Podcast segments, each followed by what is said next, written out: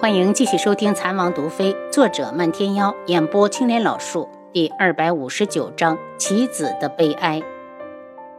皇宫里，皇后林婉如去看皇上，见他身子还是没有起色，叹息着道：“皇上，臣妾想见见父亲，问问他寻大夫的事办得怎么样了。”轩辕笑已经过够了这种废材一样的日子，整日里只能像个蛆虫一样在床上蠕动。他自己清楚，这身子是一日不如一日了。刚被踹那会儿，下身还有知觉，这才多久？自己掐自己都感觉不到疼了。朕命人去传右相大人进宫，宛如苦了你了。轩辕笑拉住他的手。自从他成了废材后，他也只有宛如日日来看他。想到这里，他眼眶有些湿润。宛如是朕不好，让你受委屈了。你放心，只要朕活着，朕就不会放弃。林宛如没坐多久，太监就来报右相大人进宫了。宛如，朕累了，你直接召右相去你宫里吧。轩辕笑闭上眼睛，脑子里想的却是自己的男性功能还在不在？他还能不能在女人身上一展威风？不行，一定要找个妃子来试试。林宛如替他掖好被子，皇上，那臣妾明日再来看你。林延安知道女儿主动找他，肯定是有事，一见面就问：“急着找我干什么？”父亲。我安插在太后宫里的洒扫丫头说，前几日太后召见了一名宫外男子，好像当天太后身前的清月姑娘还将所有的人都赶了出来。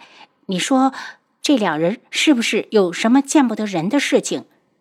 林延安来了精神，知道待了多久吗？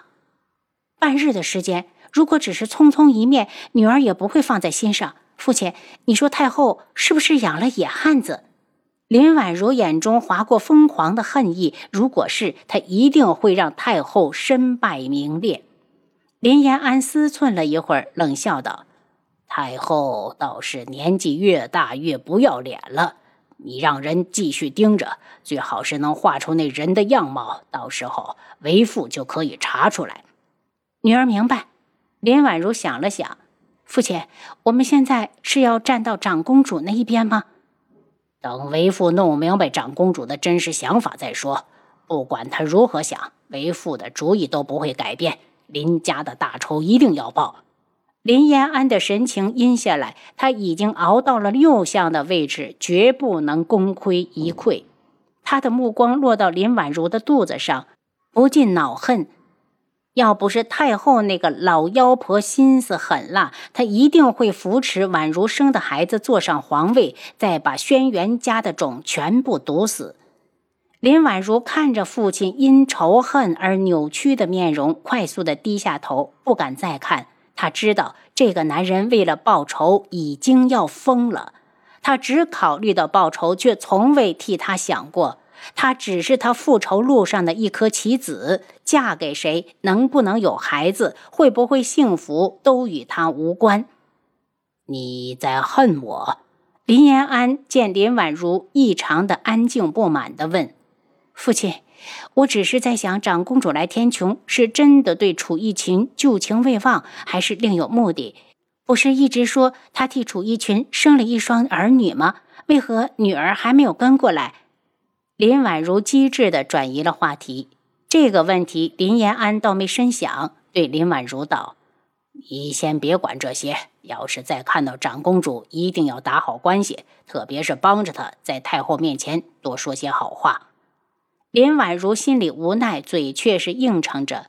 几乎所有的人都知道她和太后的关系很僵，只有她这个父亲好像不知道一样，只是一味的强求。这就是棋子的悲哀，没人会在乎你愿不愿意。林延安也不能待太久，只是又叮嘱了他一定要好好的盯着太后那边，这才回去。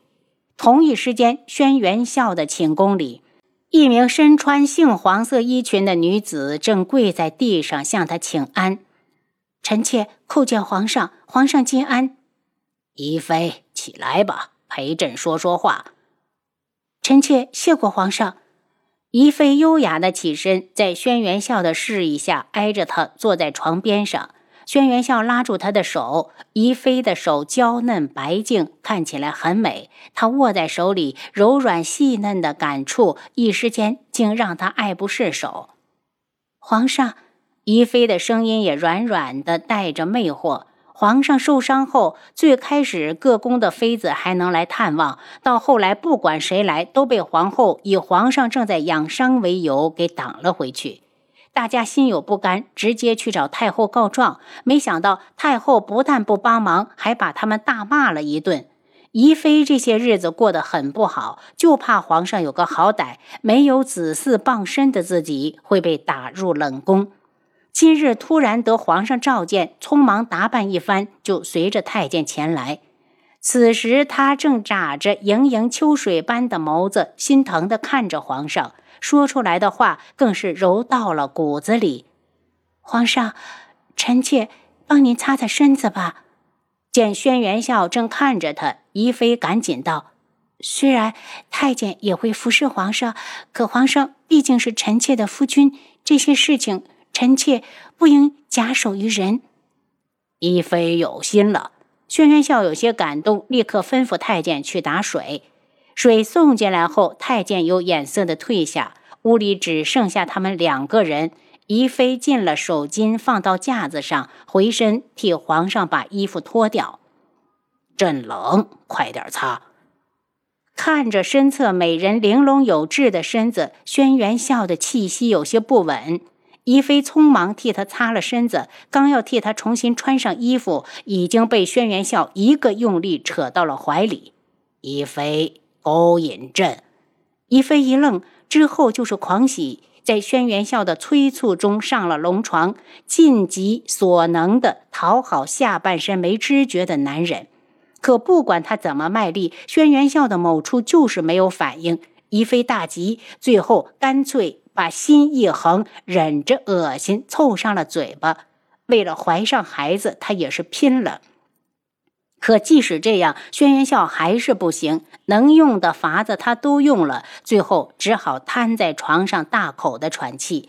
轩辕笑气得哇哇大叫：“张福，张福，去去去！再把昭妃和陈妃叫过来！朕是天子，怎能御女无数？”很快，昭妃和陈妃就被急匆匆地带了过来。两女刚一进来，就被轩辕笑叫到床上。这一折腾又是一个时辰。最后，三女知道皇上这身子怕是真废了。轩辕笑羞愤难当，指着他们，对着太监道：“把他们都推出去，给朕斩了，斩了！”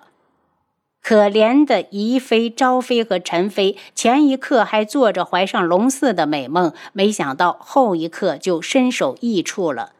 等林婉如接到消息后，差点没气死。皇上都什么样了，还想着男女之间的那点破事？贺兰溪今早一出府就看到了于副将，只见他一脸喜色，好奇的道：“什么事儿啊？把你高兴成这样？”于副将嘿嘿笑了笑：“是我那个学艺的妹妹就要回来了，算算我们都有五年没见了。”于牙，你说于牙回来了？贺兰溪眉开眼笑：“应该就是这两日。那丫头要知道郡主这么想她，不知道要美成什么样呢。”于副将憨憨的，只是傻笑。过了一会儿，他似想到了什么，失落的道：“郡主，千言姑娘回去了吗？”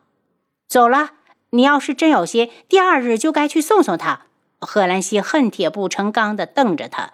现在要是有个人真心实意的关心千言，他肯定会动心。这个木头倒好，真是一根筋。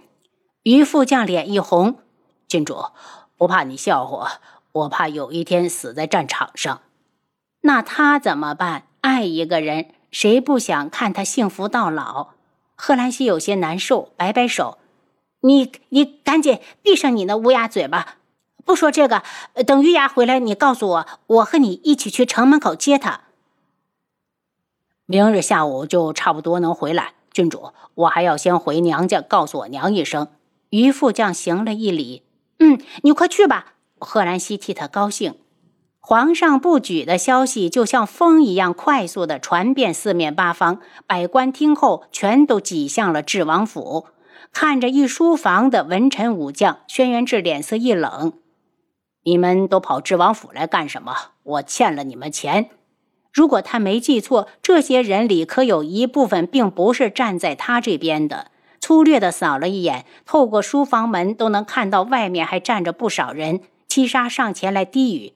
王爷，朝中除了左右两相，其他人全来了。臣等见过智王，智王千岁，千岁，千千岁！百官整齐划一的跪下。平身吧，本王倒是不知朝中百官什么时候如此新奇了。轩辕志手上拿着朱笔，一脸的似笑非笑。五王爷，臣等听说皇上的身子已经不能，不能再。一武将第一个站出来，不能再什么？轩辕志也知道皇上没了作为男人的能力，大怒之下直接斩了三位皇妃。另一位文官见武官半天也没说出来，接过话茬道：“从古至今，还没有哪一国的皇上不能人道，所以臣等恳请王爷做主，为我天穹选立太子，或是由王爷接任皇位。”轩辕志要的只是守护天穹，从来都不是那个冷冰冰的位置。不过立太子一事已是迫在眉睫，不能再拖。本王对皇位没兴趣。他说的坚决。如今天穹有四位皇子，三皇子、七皇子人在京里，二皇子人在滇南，至于五皇子，依旧下落不明。请诸位大人回去后好好想想，究竟立哪位皇子最合适。明日本王会请皇上主持此事。他想利用太子一事，先把二皇子召回来。如果再任由他在滇南发展起兵，怕是早晚的事。您刚才收听的是《蚕王毒妃》，作者漫天妖，演播青莲老树。